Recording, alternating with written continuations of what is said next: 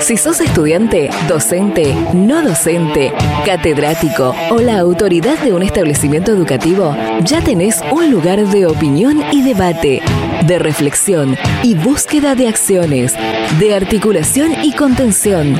Durante los próximos minutos, escucha Data Universitaria con la conducción de Facundo Acosta.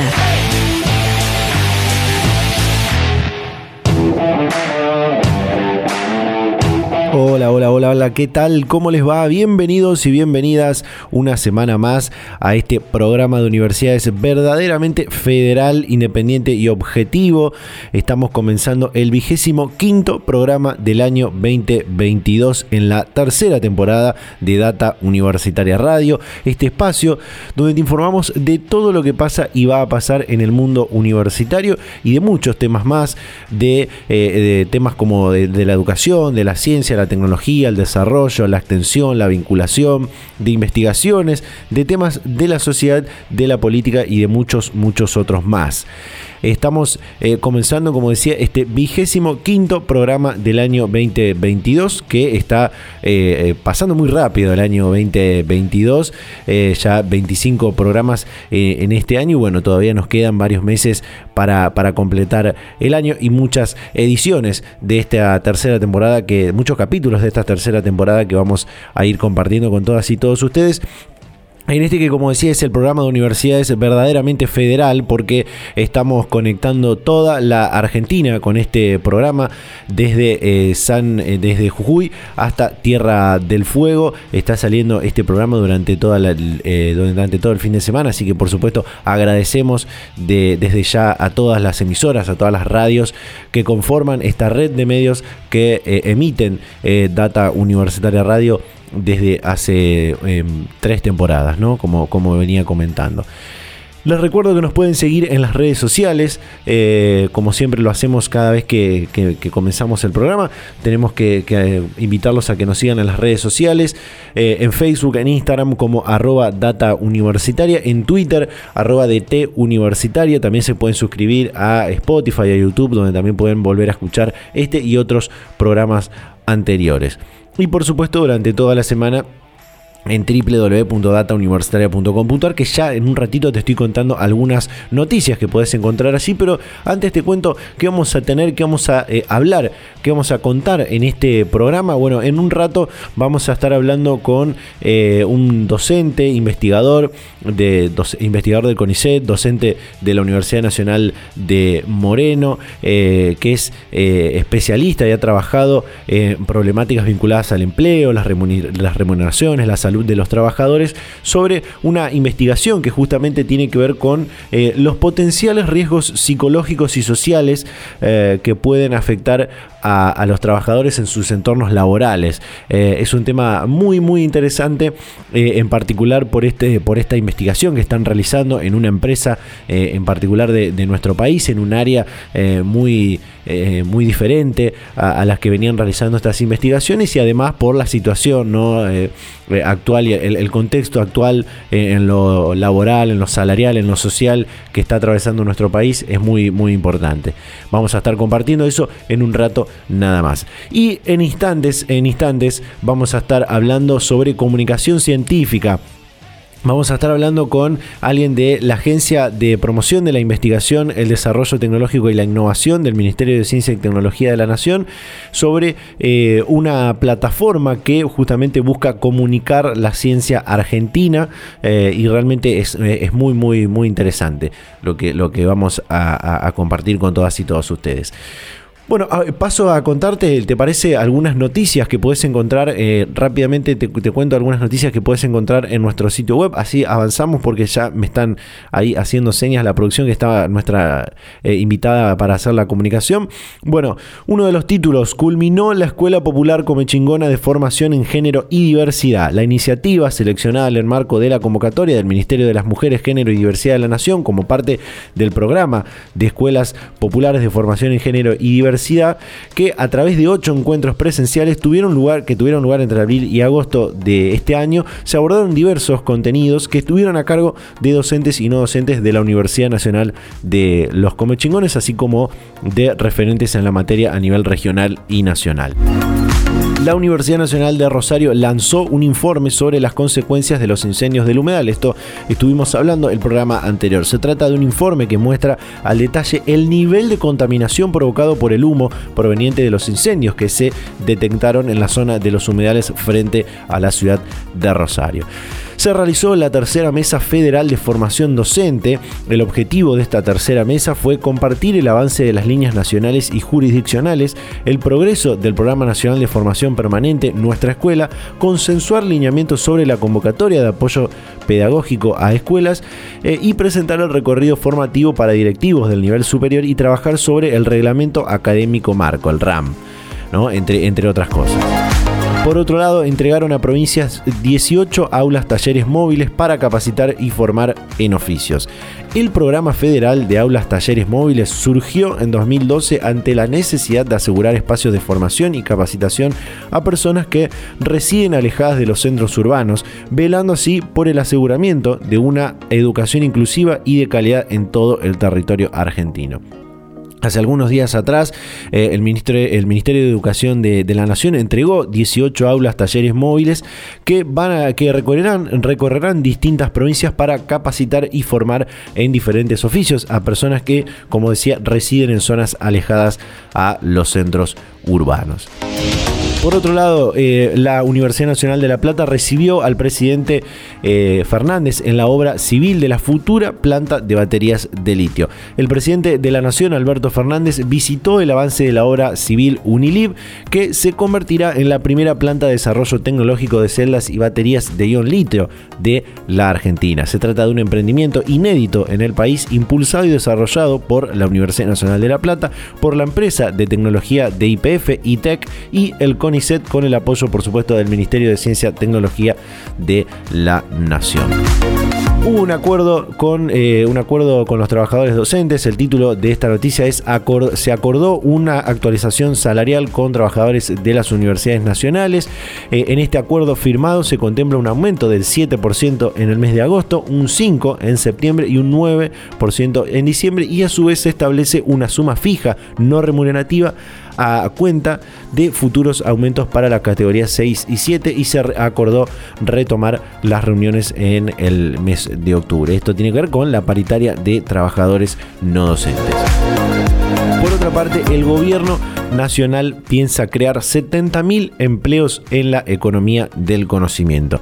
Esto lo confirmó y lo afirmó el secretario del flamante reciente secretario, porque asumió hace eh, dos semanas atrás, y si mal no me equivoco, el secretario de Economía del Conocimiento, Ariel Sujarchuk, y dijo, lo haremos junto con las universidades nacionales, lo que permitirá tener un gran potencial para el crecimiento económico, dijo el funcionario del secretario de Economía del Conocimiento. Bueno, estas son algunas noticias que puedes encontrar eh, sobre lo que pasa y va a pasar en el mundo universitario en www.datauniversitaria.com.ar. Hacemos un separador y vamos a la primera comunicación de este vigésimo quinto programa de Data Universitaria Radio. Data Universitaria. Información, comentarios, entrevistas, investigaciones, todo lo que te interesa saber del mundo universitario. Bien, ya está en línea nuestra primera invitada de este programa. Se trata de Cecilia Formento, con quien vamos a hablar de esto que comentaba hace instantes eh, atrás. Ella es coordinadora de la plataforma Pulsar de la agencia I más D más I. Cecilia, ¿qué tal? ¿Cómo estás? Bienvenida a Data Universitaria Radio. Hola, ¿qué tal? Buenos días. Bueno, para empezar, ¿qué es y cómo surge el desarrollo de esta plataforma Pulsar? Bueno, Pulsar es una plataforma de, de contenidos exclusivamente dedicados a ciencia, tecnología e innovación eh, como decimos siempre, no es un canal, sino una plataforma donde los contenidos pueden consumirse de manera instantánea ingresando, ingresando a la plataforma, que es campuspulsar.gov.ar. Y bueno, es una iniciativa de, la agencia I de Masí, ¿no? La Agencia Nacional de Promoción de la Investigación, el Desarrollo Tecnológico y la Innovación. Podríamos decir que es como el Netflix de la ciencia y la tecnología argentina.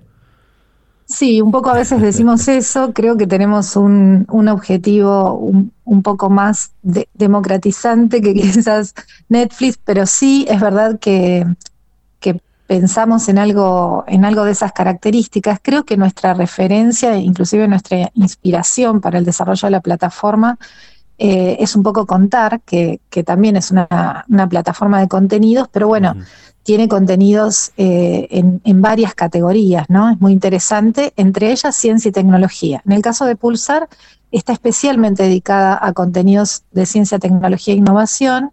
Intentamos reflejar un poco el espíritu de la agencia, ¿no? Que tiene que ver con crear puentes entre los lugares donde el conocimiento se produce y aquellos donde se transforma en soluciones concretas, ¿no? Para, para necesidades de, la sociedad.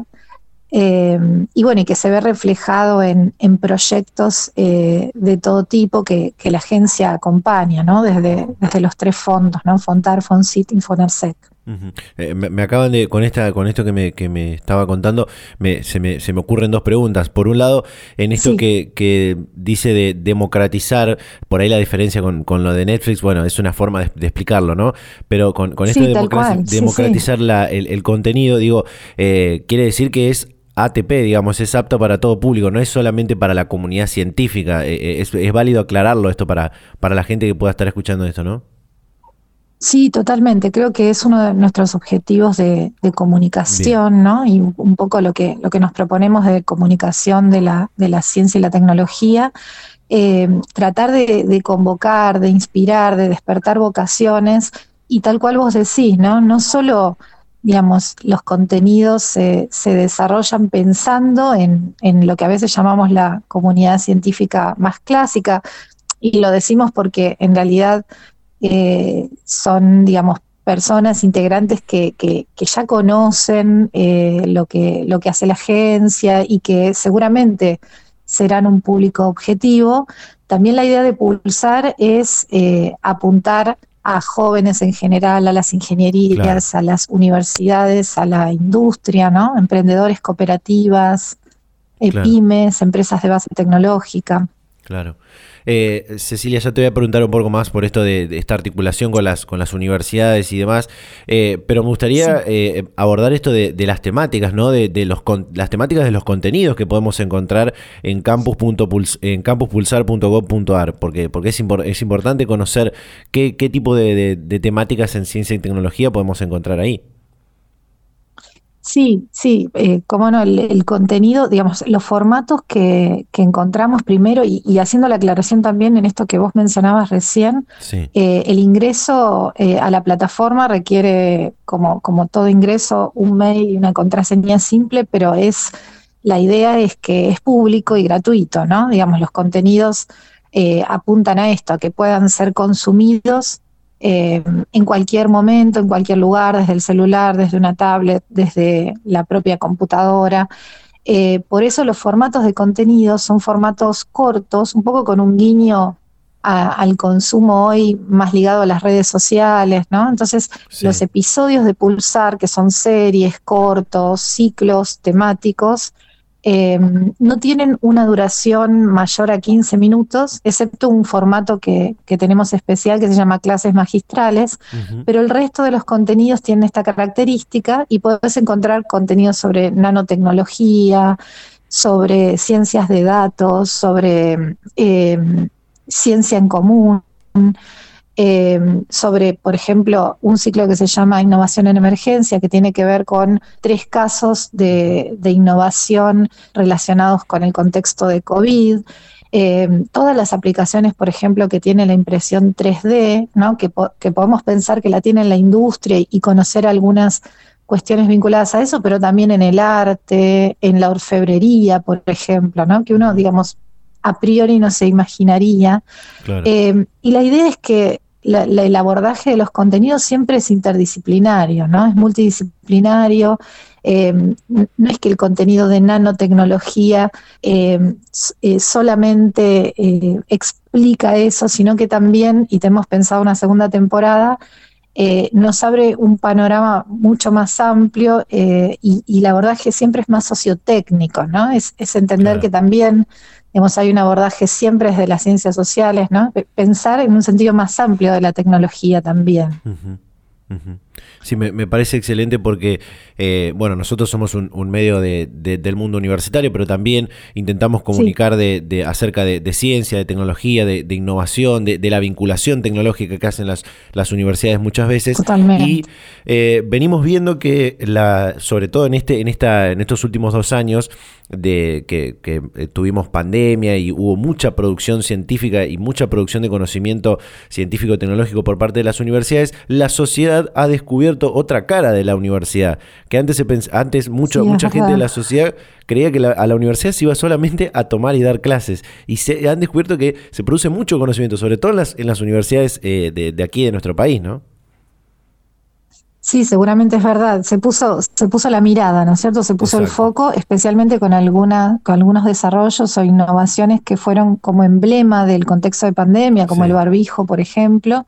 Pero es una buena oportunidad para, para resaltar esto de que cuando estamos en, en situación de emergencia y en todo caso es necesario dar un salto ¿no? en materia de, de desarrollo tecnológico, es tan importante contar con capacidades instaladas, ¿no? Con, un piso que nos permita, a partir de determinados desarrollos previos, poder responder ese contexto de pandemia, ¿no? El, kit, los kits, por ejemplo, que, se desarrollaron en el Instituto Milsen, hay un episodio de Pulsar sobre eso, tienen su base en los kits de Chagas que, ya habían desarrollado previamente, ¿no? Entonces es un interesante ejemplo para, para mostrar eh, que, bueno, que, que no se puede eso fabricar de la noche a la mañana, los procesos de desarrollo científico y tecnológico tienen un tiempo, tienen un tiempo de formación, ¿no es cierto?, de, de, personas, ¿no?, en torno a ese, ese conocimiento. Eh, y bueno, creo que el contexto de pandemia nos, nos permitió hacer foco en, en, la complejidad que eso tiene, ¿no?, y lo importante que es también. Claro a pesar de todo, tuvo, tuvo sus cosas buenas la, el, momento de pandemia. Ceci, eh, Cecilia, te quiero preguntar ahora por eh, este convenio que han firmado hace, si, mal no recuerdo, una o dos semanas atrás con las universidades estatales del Consejo Interuniversitario Nacional para justamente potenciar los vínculos de sus productoras de contenido con esto de la agencia de I D a través de, este campus Pulsar, ¿no? ¿De, de qué se trata esto? Sí, totalmente. Fue, fue un convenio que es muy importante porque mm, lo que nos permite es formalizar un vínculo que es clave para Pulsar, que tiene que ver con eh, las universidades. Nosotros entendemos que desde Pulsar, la verdad es que esta es una iniciativa muy importante de la agencia, pero sabemos que tanto de las universidades como de, desde distintos medios públicos, ya se viene trabajando en la comunicación de la ciencia y la tecnología. Entonces la idea es complementarnos, ¿no es cierto? Acoplarnos eh, y tratar de, justamente como, como el lema del encuentro de la firma de convenio lo, lo decía, potenciar capacidades. Sabemos que hay capacidades eh, en todo el país, Em, para, para, hacer desarrollos audiovisuales. Muchas universidades tienen eh, esa capacidad instalada em, y entonces desde Pulsar nos interesa poder vincularnos con ese, con ese mapa de, capacidades para, para desarrollar proyectos conjuntos. Una de las categorías, los formatos de contenido que tenemos, y en ese eh, seguramente, con ese seguramente vamos a empezar, son nuestras eh, clases magistrales. Que son particulares porque tienen un objeto misterioso, desde el audiovisual son interesantes. Hoy en la plataforma tenemos la de grafos aleatorios, si la quieren chusmear, eh, que es muy linda, pero estamos por subir ya otras que, que, ya están cerradas y también son muy interesantes. Y ese es el producto que probablemente comencemos a, desarrollar en torno o con la base de, este convenio. ¿no? ¿Cómo, va, ¿Cómo va a funcionar esto de las clases magistrales? ¿Va, a funcionar por universidad, por temática? ¿Cómo, cómo va a por, por región quizás del país? ¿Cómo, ¿Cómo va a funcionar? La idea, sí, es muy importante tu pregunta. La idea es eh, que las clases magistrales de Pulsar reflejen lo que sucede en todo el país. Nos vamos a manejar por, por regiones para, para, organizarnos, digamos, pero la idea es que eh, sea un formato bien federal eh, y que refleje eh, los, los doctorados que tiene el sistema universitario público argentino, ¿no? Los doctorados acreditados que tenemos en cada universidad nacional.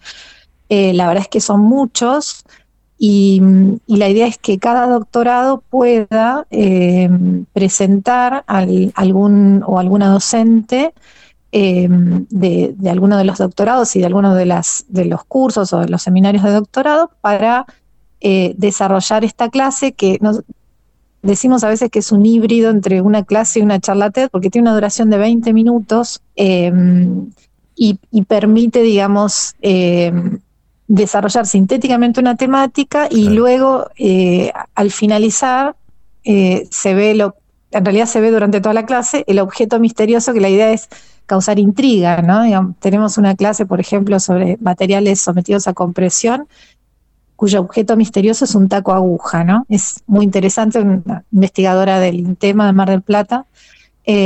Entonces la idea es despertar eh, esa curiosidad, ¿qué tiene que ver un taco aguja en, una clase magistral? Y eso se devela siempre al final de la clase. Em, es, un, es un proyecto desde Pulsar que, tiene una, una, mirada bastante regional porque la idea es que a futuro eh, posibles postulantes de graduados y graduadas de Centroamérica visualicen estas clases magistrales y puedan seleccionar doctorados de nuestro país para, en todo caso, venir en una segunda etapa a cursar, a formar parte de, esos doctorados con la propuesta que haga cada universidad. Entonces, de algún modo también convoca estudiantes eh, de Centroamérica para que se sumen a las propuestas curriculares eh, que, cada, que cada universidad tiene en nuestro país en relación a la oferta de doctorado. Muy bueno. Me, parece también, eh, por, por, esto que nos contás, que también, eh, y, celebro que, esto sea así, puede transmitirse a la, ciencia a grandes audiencias y sobre todo aquellas que nacieron en la era digital, que son nativos digitales, como se dice, y despertar sus vocaciones científicas y incluso lo que, lo que decíamos antes, conocer de primera mano lo que se hace en ciencia y tecnología en nuestro país, que, me parece que es fundamental que, estas audiencias eh, que están en, quizás en plena formación eh, y previo a entrar a la, universidad también incluso, puedan conocer y, despertar su, vocación científica. Me parece que, es muy bueno y, celebro que esto sea así. Sí, tal cual. Y en eso te, hago algunos adelantos que estamos ahora produciendo una serie que nos entusiasma mucho, que tiene que ver con la computación gráfica. Eh, y, la propuesta audiovisual es muy como vos decís, ¿no? Del, lenguaje de, los jóvenes. Eh, la verdad es que la, la propuesta contiene memes hmm. para explicar ese tema. Eh, pero bueno, quienes, quienes actúan ahí, quienes formaron parte del desarrollo del guion inclusive, eh, es un investigador con ISET, Manuel Yaruzzi, y Celeste Giardinelli, que es comunicadora, eh, con lo cual es una propuesta muy interesante que, entendemos que, va a captar mucho público interesado, y también otra que, que tiene que ver con la economía circular, ¿no? que es un tema tan vigente y del que se habla tanto, pero, pero eh, nos interesa el abordaje sociotécnico que hacen, eh, bueno, Sebastián Carenzo de la Universidad Nacional de Quilmes está participando en ese proyecto. Así que creo que, eh, si bien es un adelanto porque estamos en plena producción de esos contenidos, se van a poder visualizar seguramente a fin de este año. Excelente. Bueno, bueno, muchas gracias por, por, el adelanto. Yo me voy a declarar absolutamente fan de eh, una de las series y cortos que hacen en, Campus Pulsar, que es de ciencia de datos, eh, que me, lo, recomiendo mucho a, la, audiencia que puede estar escuchando esto. El de ciencia de datos me parece eh, excelente y, bueno, he visto uno de los episodios y realmente me, gustó mucho y bueno, voy a, voy a seguir mirando eso, esto que, nos estás comentando cuando, cuando se publiquen. Así que realmente invito también a la, a la gente a que, a que se sume y y se suscriba a este, que eh, yo lo voy a decir así, el Netflix de la ciencia y la tecnología argentina, que me parece que, es, eh, es, genial y bueno, ojalá se hagan muchos más contenidos. Creo que las universidades como productoras de contenido pueden contar, por ejemplo, eh, producciones científicas que hacen en base a su, a su región. Digo, la Universidad Nacional del Litoral, por ejemplo, tiene investigaciones que tienen que ver con el litoral argentino, que tiene una, una historia muy importante y así, bueno, muchísimas otras universidades, ¿no? Sí, qué bueno que mencionas esto porque, bueno, una de las, también las otras patas del convenio eh, que acabamos de firmar, eh, también tiene otra línea de trabajo que nosotros queremos potenciar, que es justamente esto, ¿no? Tener un espacio dentro de Pulsar. Pulsar tiene una botonera que estamos eh, desarrollando, próximamente vamos a intercambiar contenidos con TEC, que también es otro, otro espacio interesante dentro del polo científico y, y, con ese documental también, pero queremos tener un espacio que sea exclusivo para las universidades, ¿no? Entonces, también eh, en, el marco de este convenio seguramente habrá un espacio exclusivo dentro de Pulsar para visibilizar las producciones eh, de cada universidad a lo largo y a lo ancho del país, porque además también las universidades ya tienen una plataforma interesante que es Mundo U, y, que tiene contenidos muy interesantes y seguramente podemos hacer ahí un, intercambio eh, lindo de contenidos para que para favorecer ¿no? la, comunicación, que más eh, personas puedan conocerlo. Seguro, y también hay muchas series de, del mundo de Mundo U que se pueden y de plataforma Mundo U que se pueden recomendar, ¿no? Y, las puedo recomendar porque las totalmente. He visto. Eh, bueno, Cecilia, muchísimas gracias por, por esta, esta, por tu predisposición y por el tiempo para, para charlar con nosotros y, contarnos todo esto. Y por supuesto que Data Universitaria queda eh, en línea y en comunicación y abierto a, seguir contando lo que van publicando y, subiendo nuevo a, a Campus Pulsar. Así que te agradezco muchísimo. Bueno, muchísimas gracias a ustedes por la, por la invitación, por el espacio y bueno, esto, ¿no? Reitero la, invitación que acabas de hacer a que, a que ingresen a la plataforma campuspulsar.gov.ar y, y se registren y también nos sigan desde las redes de la agencia, ¿no? Agencia IDIAR, ahí también eh, compartimos las, las novedades. Excelente. Nuevamente muchísimas gracias y bueno, quedamos en contacto. Hasta la próxima. Gracias, gracias a ustedes. Hasta la próxima. Hasta luego. Bien, ahí estaba, ¿eh? Cecilia Formento, coordinadora de la plataforma Pulsar de la Agencia de Promoción de la Investigación, el Desarrollo Tecnológico y la Innovación. Sobre este Campus Pulsar, recuerden que pueden entrar a campuspulsar.gov.ar, registrarse como se registrarían en cualquier otra aplicación. Eh, y con, con, su mail, con su contraseña y algunos otros datos más y poder ver todos estos contenidos. Como decía, el que eh, a título personal voy a recomendar es el de ciencia de datos, que me parece que está muy, muy bueno. Nosotros eh, vamos a hacer una breve, breve pausa y ya seguimos con más Data Universitaria Radio.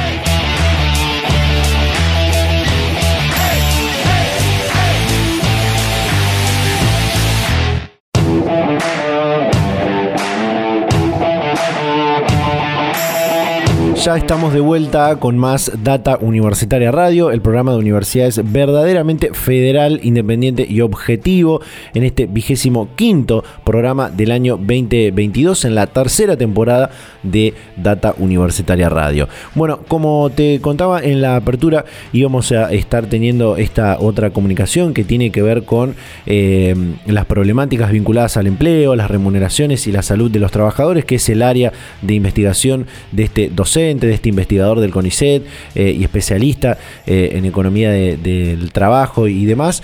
Eh, se trata del doctor Julio César Nefa, quien ya está en contacto con nosotros. Julio, ¿qué tal? ¿Cómo le va? Bienvenido a Data Universitaria Radio. Muy buenas tardes, un gusto de hablar con ustedes. El gusto es nuestro. Bueno, vamos a hablar sobre esta investigación que eh, van eh, están realizando en, conjunto con la eh, empresa argentina nucleoeléctrica Sociedad Anónima, que tiene las tres centrales nucleares que funcionan actualmente en nuestro país. Y es una investigación que tiene que ver con los riesgos psicológicos y sociales que pueden afectar a, los trabajadores en sus entornos laborales. ¿no? ¿Qué, qué nos puede contar?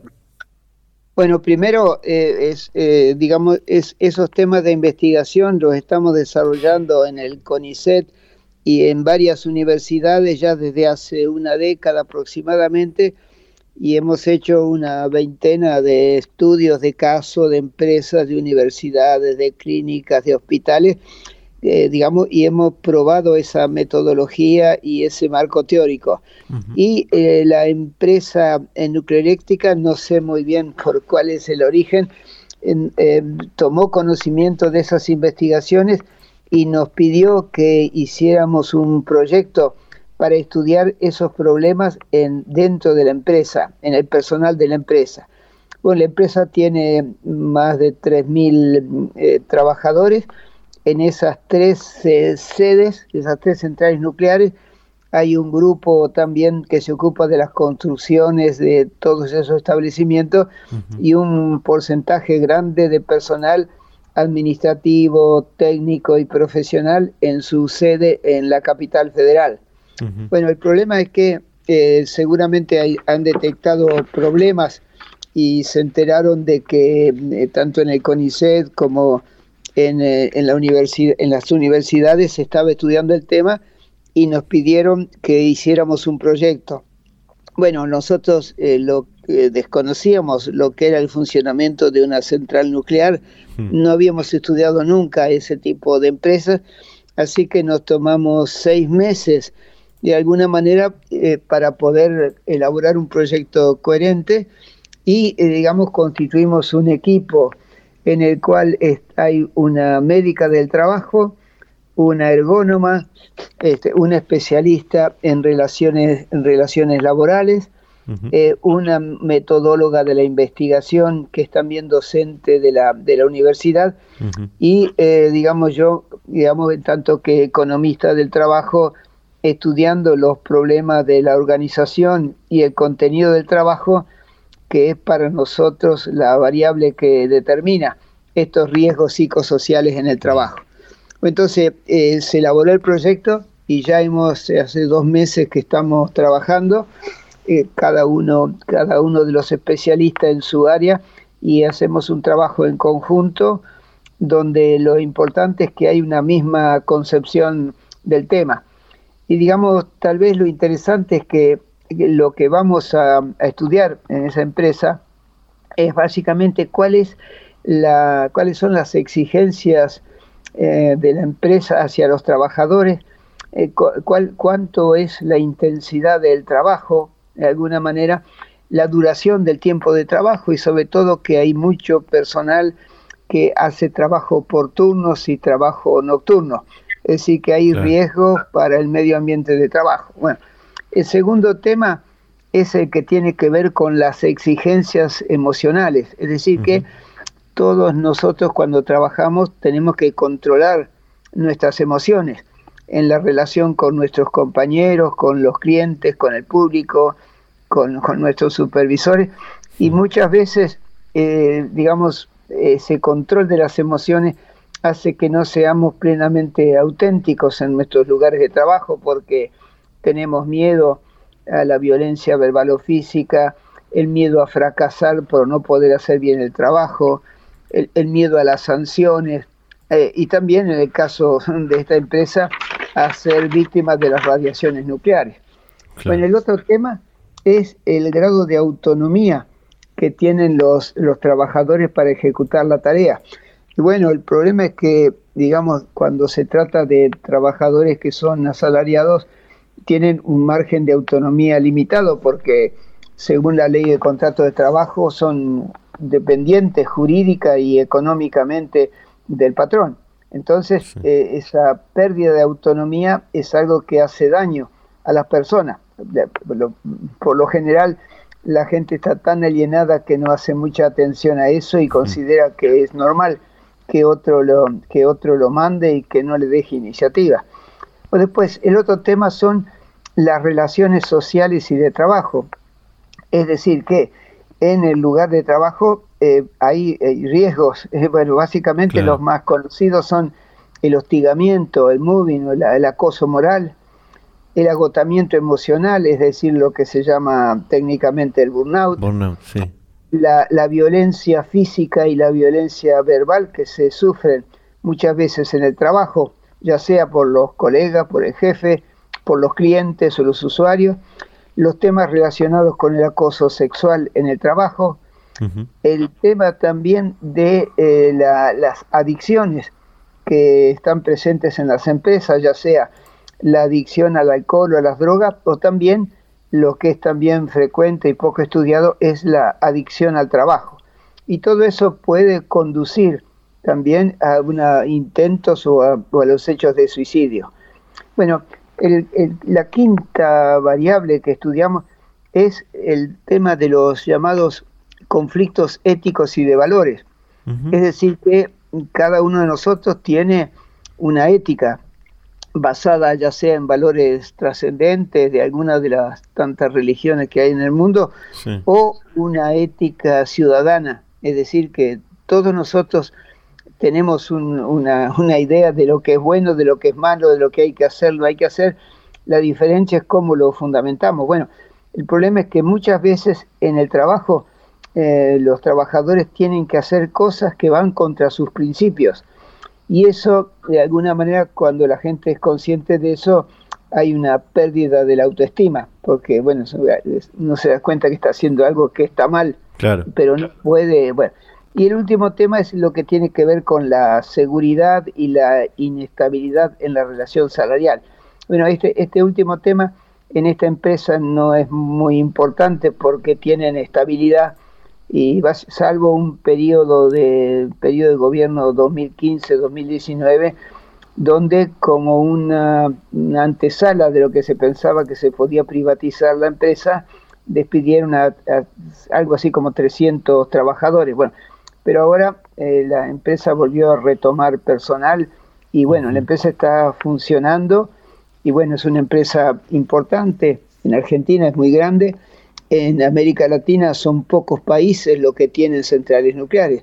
Tiene México, tiene Brasil, y tiene, Argentina. Y en Argentina son tres centrales y se ha previsto la creación de una cuarta central, que sería el resultado de una cooperación económica y tecnológica de la República Popular China.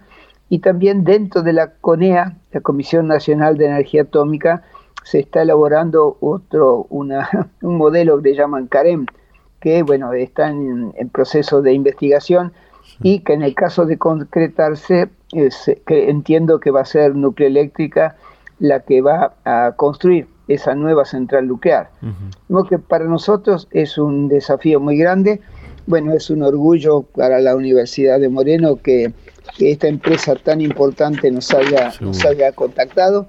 Y bueno, estamos ahí ya trabajando y la metodología, bueno, eh, son varias metodologías que están llevado a cabo al mismo tiempo, ¿no? Hay por una parte eh, con una un especialista en psicología social, se están haciendo talleres de, visualización, es decir, eh, crear un espacio de reflexión para que los trabajadores, digamos, eh, saliendo de su, de su rutina y, digamos, este, no sin, sin tener que controlar totalmente su pensamiento, sus percepciones, puedan hablar sobre cómo ellos eh, perciben el trabajo y cómo el, trabajo le impacta sobre su salud.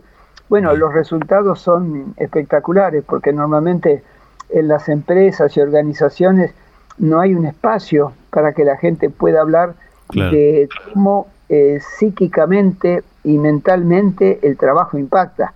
Bueno, normalmente la gente de lo que es el dolor, este, una quebradura, un hueso, de, hueso, sangre derramada, lo que fuera, eso la gente habla, pero de lo que es más íntimo, la gente se autocensura. Y bueno, pero eso después eh, tiene repercusiones desde el punto de vista de la salud física, ¿no? Bueno, eso eh, ya se han llevado a cabo dos talleres y las personas están realmente muy contentas porque nunca tenían la posibilidad de hablar en, eh, colectivamente de cómo el trabajo les impactaba.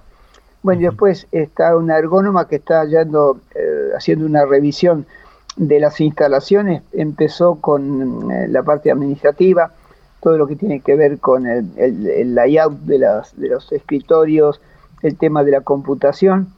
Eh, digamos, también la médica de trabajo está recogiendo información sobre las enfermedades profesionales y sobre todo la problemática del ausentismo, es decir, cuáles son las causas del, ausentismo.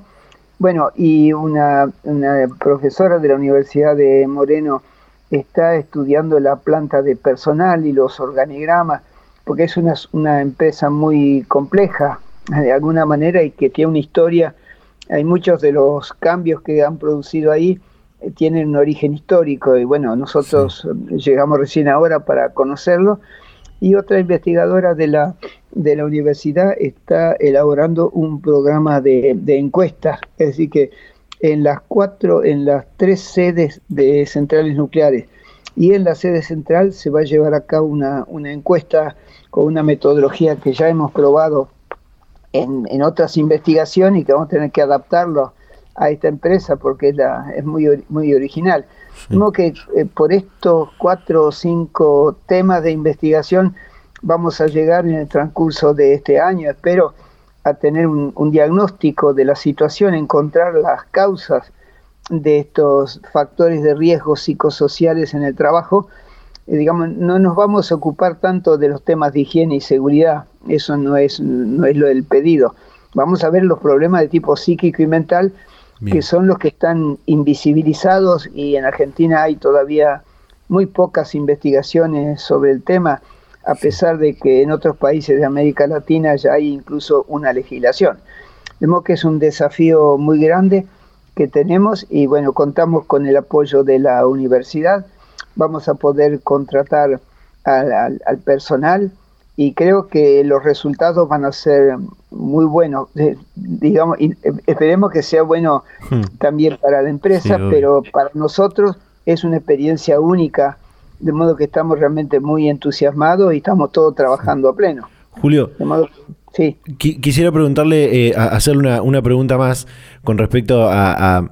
Eh, es un poco más general, de, no solamente con este estudio, con los resultados que pueden encontrar en este estudio, que seguramente oportunamente vamos a estar ahí para, para comunicarlos, pero eh, por, todo esto que, nos estuvo contando en este tiempo, ¿se pueden prevenir o al menos trabajar antes de que aparezcan los posibles riesgos psicosociales? Y sí, bueno, eso es lo que de alguna manera el problema es identificar esos riesgos claro.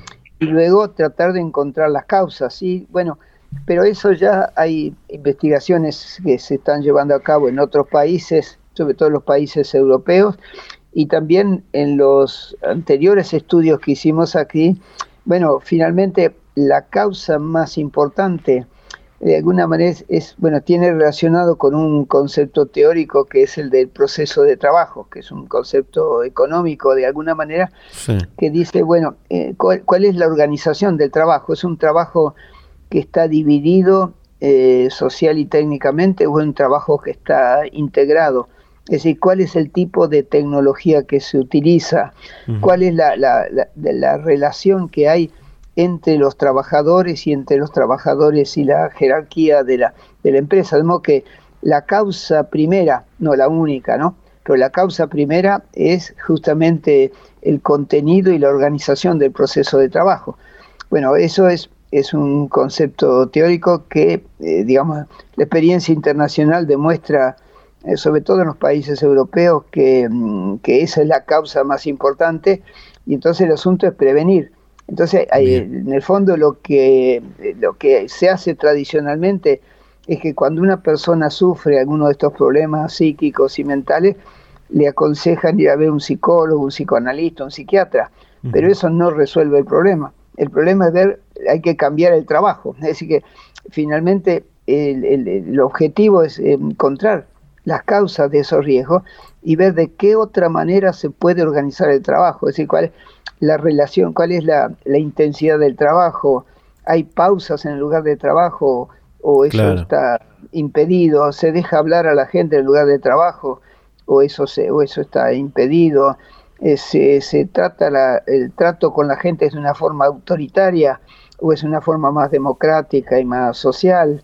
Entiende que de alguna manera en cada uno de esos seis grandes ejes de, eh, temáticos que yo le mencioné, eh, hay que atacarlos a todos.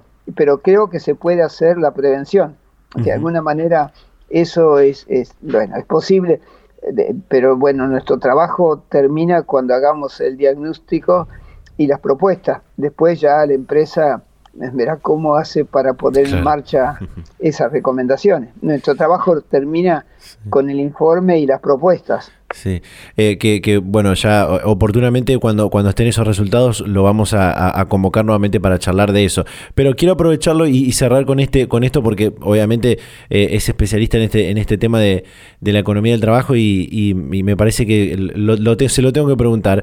El tema de las afecciones que pudo generar el teletrabajo en el, marco de la pandemia y luego de esto la vuelta a la modalidad tradicional, digo a lo, a lo presencial, ¿no? Después de, que se ha bajado el tema de la pandemia. Y también la, combinación de, ambos esquemas en estos esquemas de trabajos híbridos, ¿no? ¿Cómo, cómo están afectados los pros, los contras de, esto? Bueno, bueno, con respecto al impacto del teletrabajo, bueno, fue una cosa obligada, decía Argentina, eh, bueno, y otros países eh, pegaron un salto tecnológico gracias a la pandemia. Si no fuera por la pandemia, todavía seguiríamos con métodos de trabajo muy tradicional y sin tanto recurso a las, a las nuevas tecnologías. De que eso es una consecuencia y, digamos, los problemas que hemos detectado tienen que ver, por una parte, eh, cuando se, se teletrabaja, eh, eh, bueno, normalmente la forma en que se teletrabaja hace que la gente, de hecho, trabaje más horas que si estuviera en su lugar de trabajo. Es tienen menos horas de trayecto, pero básicamente la gente trabaja siempre más horas en su casa porque, bueno, es un, es un trabajo que, que apasiona, que hay, hay que entregar resultados. Y después el otro problema es que hay frecuentemente problemas de tipo osteomusculares, porque bueno, eso implica em, mucho tiempo frente a la, a la, pantalla y no siempre la computadora es, es, adecuada, o la pantalla es muy pequeña, o está mal calibrada la iluminación, o las mesas y las sillas que se utilizan no son las apropiadas, no son diseñadas ergonómicamente. Entonces, muchas horas de trabajo en, en sillas que no son las adecuadas, la gente termina eh, haciendo un trabajo intelectual, digamos, de un servicio, pero finalmente termina con un problema de tipo osteomuscular. Y eso es muy importante. Después tiene también el tema de, la fatiga visual, la fatiga visual. De modo que, eh, bueno, eso uno. Y después, em, el, el, último tema que usted me preguntaba, bueno, yo creo que eh, para mí la pandemia cambia un poco la historia del mundo en el trabajo. Es decir, yo no creo que se vuelva a la situación original enteramente, eso ya es imposible. Porque, bueno, eh, eh, apareció claro que no es necesario ir a todos los días al lugar de trabajo si es que uno puede en su casa tener los equipos como para hacer el estudio, ¿no? que esa lo de la presencia física fue una exigencia, digamos, desde los orígenes del capitalismo, porque los, los empresarios querían que los trabajadores estuvieran dentro de la dentro del establecimiento para poderlo vigilar y controlar. Bueno, ahora eso ya no es posible. Entonces, vamos a ir progresivamente a un sistema mixto, un sistema híbrido, no, digamos mixto, digamos, en el cual va a haber días de trabajo en el domicilio y días de trabajo en la oficina. Obviamente todos no van a poder eh, trabajar de esa manera. No sé, un cajero tiene que estar físicamente y, no sé, y hay también otras profesiones, pero también cada vez más eh, va a haber esta, esta situación mixta, es decir, varios días de trabajo en el domicilio y varios días de trabajo en, en la oficina. Esto último es importante porque es el lugar de encuentro, eh, para eh, programar las actividades, dar cuenta de lo que se está haciendo, pero ya eh, pienso que volver a la situación anterior es solamente un loco, es ya imposible que el mundo vuelva a la situación anterior. Pero fíjese usted las consecuencias de un bichito, ¿no? Del, del COVID-19 cambió la historia del mundo. Es impresionante eso, ¿no? Seguro. Julio, realmente, bueno, me, apasiona escuchar a alguien cuando habla de compasión de, lo que hace y de lo que trabaja y, bueno, eso es el sentimiento que tengo de estos 20 eh, minutos y, medio que llevamos hablando. Eh, realmente le, agradezco muchísimo el tiempo y la, predisposición y seguramente vamos a estar en contacto cuando tengan los resultados de esta investigación que, están realizando desde la Universidad de Moreno con Nucleoeléctrica e SA. Me, parece que nos vamos a volver a comunicar. Así que realmente le, agradezco una vez más. Bueno, muchas gracias por su atención y espero que sea interés para ustedes, ¿no? Muy amable, hasta la próxima. Bien, ahí estaba ¿eh? el doctor Julio César Nefa, investigador del CONICET de la Universidad Nacional de Moreno, sobre esta, estas investigaciones que tienen que ver con los posibles riesgos psicosociales en algunos, en algunos trabajos, en este caso eh, en esta empresa que tiene las tres centrales nucleares que funcionan en nuestro país. Hacemos una pausa y ya nos queda el final de este programa.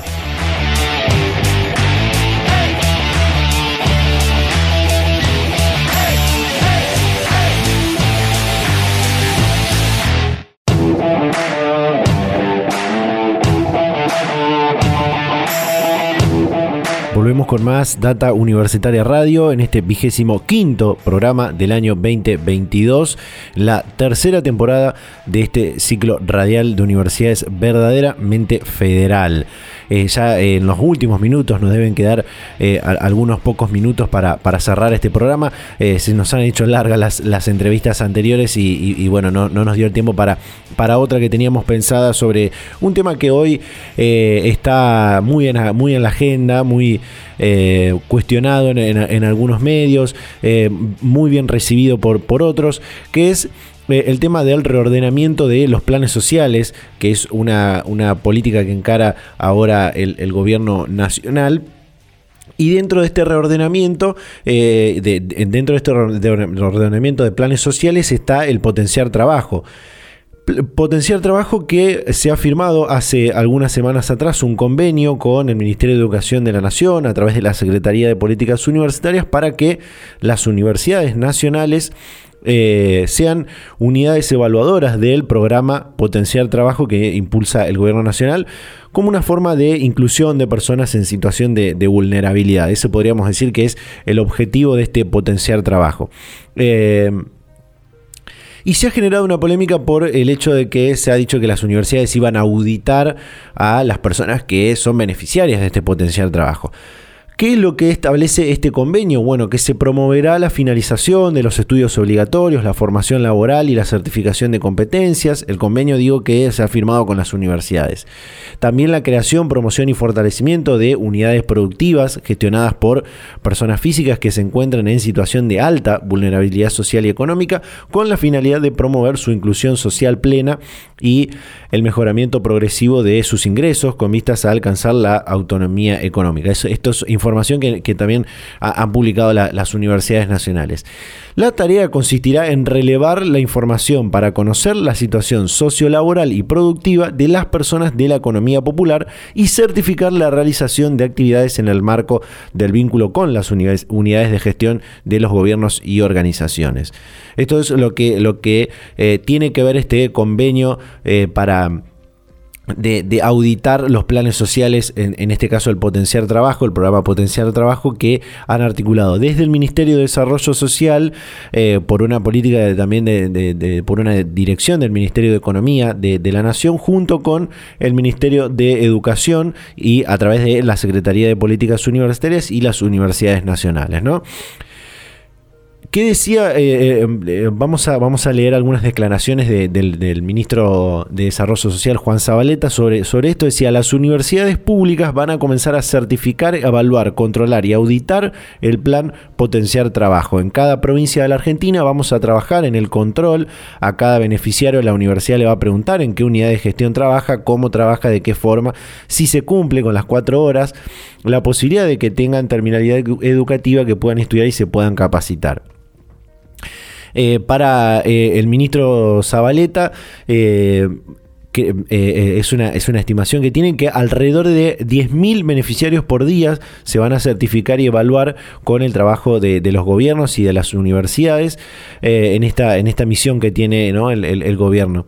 Y bueno, y, decía, a quienes no cumplan con los requisitos se le va a dar de baja eh, este plan. Bueno, eh, esta semana de hecho han comenzado las universidades públicas más grandes, como la UBA, que tiene alrededor del 30% del sistema, la Universidad Tecnológica Nacional, la Universidad de La Plata, eh, dieron su aval y comenzaron ya a trabajar con, este tema. De hecho, este miércoles se pusieron en marcha las capacitaciones de, a, a estudiantes universitarios que van a implementar justamente las auditorías del programa Potenciar Trabajo en esto que decía que es el reordenamiento de los planes sociales que encara el gobierno eh, nacional. Comenzó esta semana eh, primero en la, creo que en la Facultad de Ciencias Económicas de la Universidad eh, de Buenos Aires. Ha comenzado estas capacitaciones. Uno de los gremios docentes, de, de, docentes universitarios, ha rechazado categóricamente esta cuestión de las auditorías de los planes sociales. Y decía en un documento que, nos hicieron llegar, y era una de, esa, una de estas comunicaciones la que queríamos tener, decían, los planes sociales son una respuesta a las políticas públicas que no solo no han podido resolver la pobreza, sino que la han agudizado. Los sectores populares que reciben planes se han organizado y a partir de ese ingreso mínimo, pero sostenido, han establecido una economía familiar y comunitaria. Las universidades nacionales tienen el deber de destinar políticas para potenciar, tienen el deber de comprometerse en producir conocimiento y narrativas destinadas a terminar con la estigmatización de estos sectores populares y a mostrar cómo sus organizaciones constituyen comunidad y lazos de solidaridad. La CONADU histórica, que es el gremio de docentes que rechaza esto, rechaza justamente el uso de los recursos de las universidades nacionales para fundamentar y diseñar políticas de disciplinamiento social. Las universidades nacionales no deben comprometer su capital simbólico con acciones que den por sí, que de por sí implican la producción de una discursividad estigmatizante para los sectores populares. Bueno, vamos a ver si Quizás la semana que viene vamos a poder tener a Luis Tiscornia, que es el secretario general de, esta, eh, de este gremio de docentes universitarios, para hablar en profundidad de este tema y quizás a eh, el secretario de Políticas Universitarias, con quien eh, hace rato que queremos eh, hablar sobre este tema, o a alguien del Ministerio de Desarrollo Social de, la Nación, o incluso algunas de estas, de, estas tres o cuatro universidades que ya comenzaron con este, este programa de, estas capacitaciones para auditar los, el programa Potencial de Trabajo, para hablar en profundidad de este tema. Bueno, pero lo queríamos contar porque nos habían llegado también muchísimos mensajes a través de, redes sociales y demás para que eh, comentemos sobre esta situación. Y de esta manera llegamos al final, ya no nos queda más tiempo. La verdad que hemos compartido un programa eh, con mucha, mucho contenido, unas entrevistas bastante largas, pero con mucho contenido. Al principio hablábamos de eh, comunicación científica, de comunicación de la ciencia y la tecnología, en este Netflix de la ciencia y la tecnología argentina, como es Campus Pulsar, que les recuerdo pueden entrar a campuspulsar.gov.ar y esta articulación con las universidades nacionales para poder también eh, realizar contenidos en conjunto o distribuir el contenido que el mismo contenido audiovisual que producen las universidades que realmente hay eh, series y películas muy buenas que hacen eh, en las universidades y en algún momento podemos recomendar algunas de ellas yo particularmente recomiendo la de historia del sistema universitario argentino que está en plataforma Mundo U que realmente es muy muy interesante para adentrarse en la historia del sistema universitario argentino. También hablamos con Julio César Nefa, el doctor Julio César Nefa, sobre esta investigación de los potenciales riesgos psicosociales de eh, los trabajadores eh, en, sus, en sus labores y en sus actividades. Así que bueno, de esta manera llegamos al final. Les recuerdo que nos pueden seguir en las redes sociales, arroba data universitaria en Facebook y en Instagram, arroba DT universitaria en Twitter. Durante toda la semana nos pueden leer en www.datauniversitaria.com.ar. Gracias a todas las radios, a todas las emisoras que comparten semana a semana este ciclo radial y de esta forma nos despedimos, nos vamos a reencontrar a esta misma hora y en este mismo dial la próxima semana. Chau, chau.